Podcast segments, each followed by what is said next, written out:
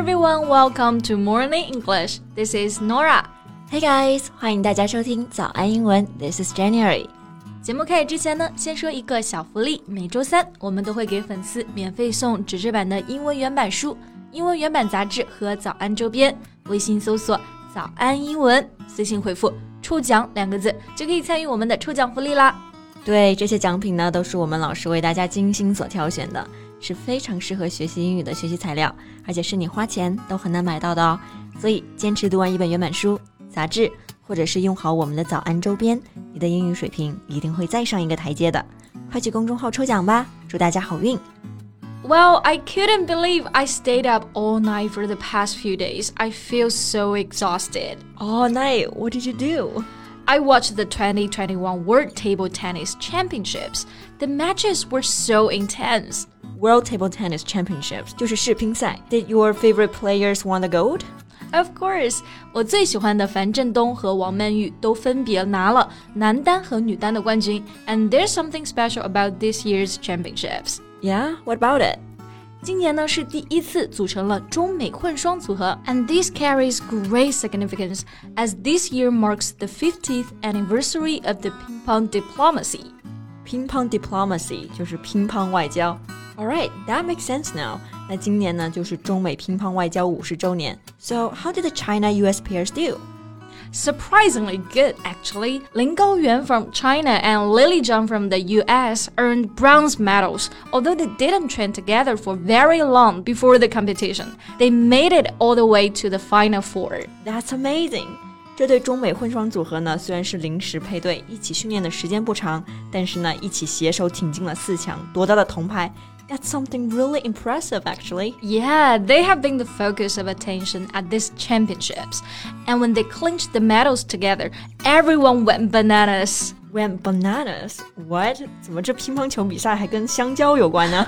其实 go bananas 是一个习语啊，it means to become very excited or angry，表示非常的兴奋或者是生气。在这里呢，当然是表示我们都非常的兴奋了。I see. That's really interesting.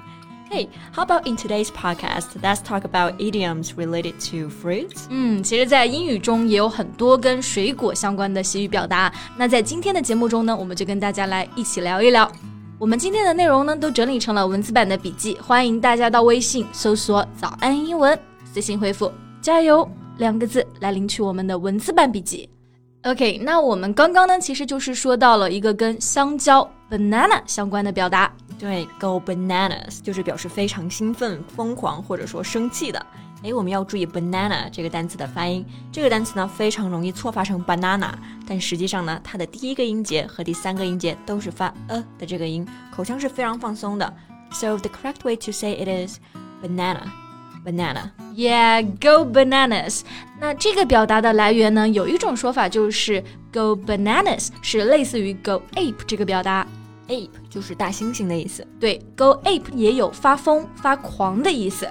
两者放在一起呢，就很容易让人联想到猴子看到香蕉，高兴的好像要发狂的样子。哎，那确实这么一想，挺有画面感的。嗯，那关于 banana 还有几个短语，你猜猜是什么意思？All right. So the first one is top banana, and the second one is second banana. Top banana, second banana. Let me see. Top 是顶部的意思，那我猜 top banana 就是顶级的香蕉。Second banana 那就是次级的香蕉。Nice try, but nope. So what do they mean? Okay, so top banana 其实指的是主要人物、一把手的意思。The leader? Yeah. For example, you will have to ask the top banana. He's in charge. 这句话的意思就是说，你得问问一把手，他才是管事的。对，这个表达呢是源于美国的文艺界。以前马戏团里面的头牌小丑啊，总是戴着一个香蕉面具出场。慢慢的呢，人们就用 top banana 来指代他们，逐渐呢就变成了头领导这个含义了。I see. And now you know what the second banana means. Yeah，那既然 top banana 是主要人物、领导的意思。那我猜 second banana 就是次要人物，或者说候补下属。That's right. A second banana is subordinate or a supporting role. Yeah, for example, I don't mind playing second banana when I'm with such a legendary player. 对，那这句话的意思呢，就是说能够跟这样传奇的球员一起，我不介意做辅助。Yeah, that's right. 哎，Nora，我突然发现，虽然你这几天都在熬夜，但是我感觉你的气色还是挺不错的。嗯哼 I mean, your skin still looks so smooth and glowing. What's your secret? 嗯，那可能是跟我每天吃很多苹果有关吧。You know the saying goes, "An apple a day keeps the doctor away." An apple a day keeps the doctor away. 哎，这个读起来还挺押韵的。一天一苹果，医生远离我。是的，所以其实苹果啊，真的是个好东西。在西方文化中呢，apple 本身还有很神圣的象征含义。对，比如 the apple of one's eye，不是说某人眼中的苹果，而是指人们眼中心爱的人或物。Yeah, a person or thing that is greatly loved. Right. So if you say someone is the apple of your eye, you mean that he or she is important to you and you cherish them very much and you are extremely fond of them. Yeah, for example, she has three children, but her youngest one is the apple of her eye. 她有三个孩子，其中最小的呢，那个是她的掌上明珠。对， 那关于 apple 苹果，其实还有一个非常有意思的表达，就是 bad apple。对，这个在字面上呢，就是指的烂苹果、坏苹果的意思。实际上呢，是指的坏家伙，或者说是害群之马。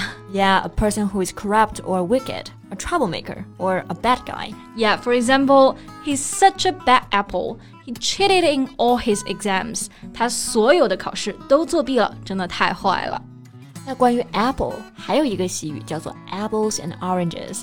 Guess what does it mean? Apples and oranges, they are both my favorites and they are very healthy. So I guess they mean something good. Yeah, well, they are both good, but they are also very different. 那毕竟苹果和橘子还是有很大的不同嘛，所以呢，这个短语就是指的没有什么可比性。 Ah, I see. So it means to be totally different from each other. Yeah, my two cousins are just apples and oranges. 我的两个表弟就完全的不同。那这个短语呢，我们也可以说 to compare apples and oranges. 对，这个就是说把性质完全不同的事物放在一起做比较。 Okay, so we've just covered three idioms about apples the apple of one's eye, bad apple, and the last one, apples and oranges. So, what's your favorite food, Jen? Lemon，那如果吃东西的话，要选水果口味，我一般都会选柠檬味的。 不过说起柠檬啊，我第一个想起的就是柠檬精，someone who's jealous。对，不过在英文当中呢，lemon 可没有柠檬精的意思。Right，我之前呢就听到 Max 他买了新电脑之后啊，就说 It's a total lemon。咦，怎么会说电脑是个柠檬？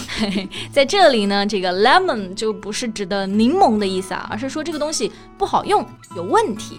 I see. It means a person or thing regarded as disappointing. or something doesn't work properly. 对，以后买到不好的用的东西要吐槽，就可以用这个表达。 so it's by the end of today. So it's by the end of today's podcast, but I want to end it with something positive. 到节目的尾声了，要不我们最后呢再分享一个比较积极的和水果相关的表达吧。 Sure. How about peaches and cream? Nice. Peach 就是桃子，也是我很喜欢的水果之一，而 cream 就是奶油的意思。Peaches and cream. It sounds something really delicious. 没错，桃子和奶油听起来就很美味，颜色也非常好看。所以呢，这个短语就可以形容皮肤啊白里透红。You have peaches and cream skin even after staying up all night, Nora. 啊、a r e n t you sweet？但是呢，其实除了用它形容肌肤啊，还可以表示形势大好，life is going well。 So I hope everyone's life will be peaches and cream. 哇，这真的是太甜了。好了，那今天的节目呢就到这里结束了。最后呢，再提醒一下大家，我们今天的所有内容都整理成了文字版的笔记， 欢迎大家到微信搜索“早安英文”，私信回复“加油”两个字来领取我们的文字版笔记。So thank you so much for listening. This is Nora. This is Jen. See you next time. Bye.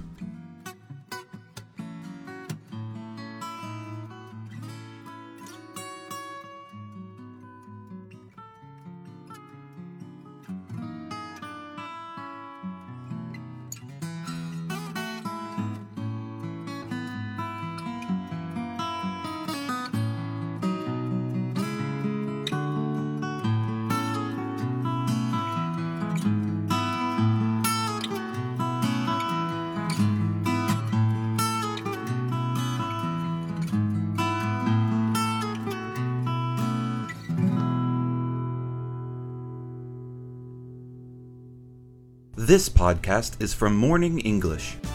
学口语就来早安英文。